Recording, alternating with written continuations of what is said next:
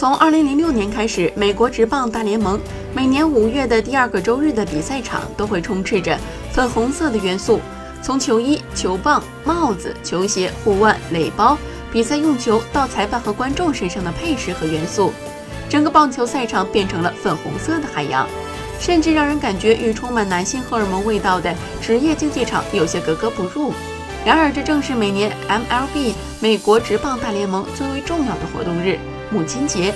人们总说棒球是回家的运动。每场比赛的开球仪式中，除了那些名人堂成员外，残疾将士、退伍老兵，乃至教师、护士、司机等普通的劳动者，都会出现在投手丘上，为比赛投出第一球，并享受全场观众的掌声。